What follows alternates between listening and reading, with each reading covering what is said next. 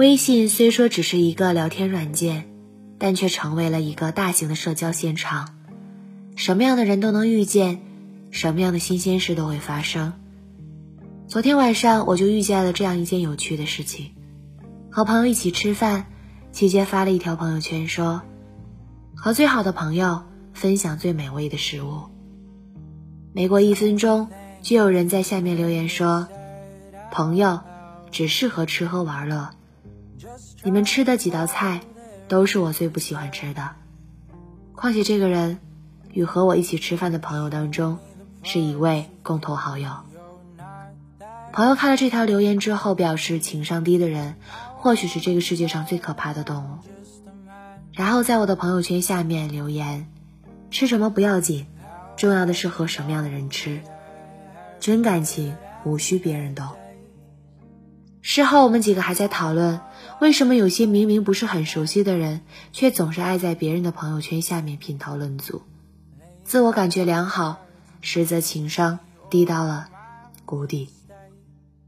于是我和朋友们一致决定，不拉黑，不删除，只是屏蔽彼此的朋友圈，互不相看，也不碍眼。但我在屏蔽之前，还是好奇的看了一眼这个人的朋友圈。看完之后，唯一的感觉就是，我的微信里怎么会有这样一个人？他的朋友圈里充斥着各种各样对现实的不满，比如说，一个女生穿那么少肯定是卖的，朋友圈都是假脸，还好我素颜都这么好看。再比如说，那个男生真的是瞎了眼，怎么会看上那个女生？穿的都是地摊货，一看家里就是穷鬼。像这样自我感觉良好、不好好说话的人，每发一次朋友圈，每多评论一条，都是在进行自杀式的社交。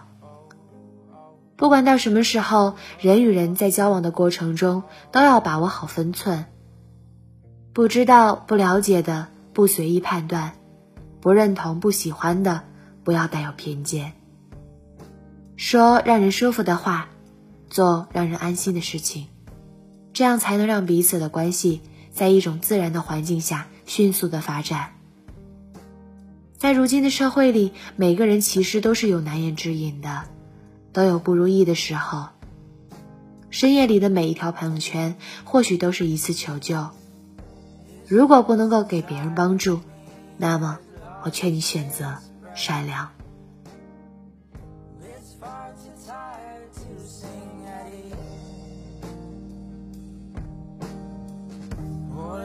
the things I never said out loud.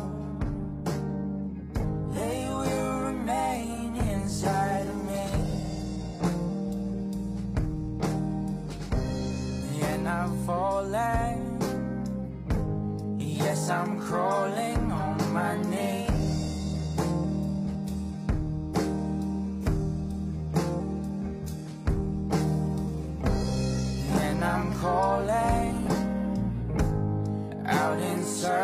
是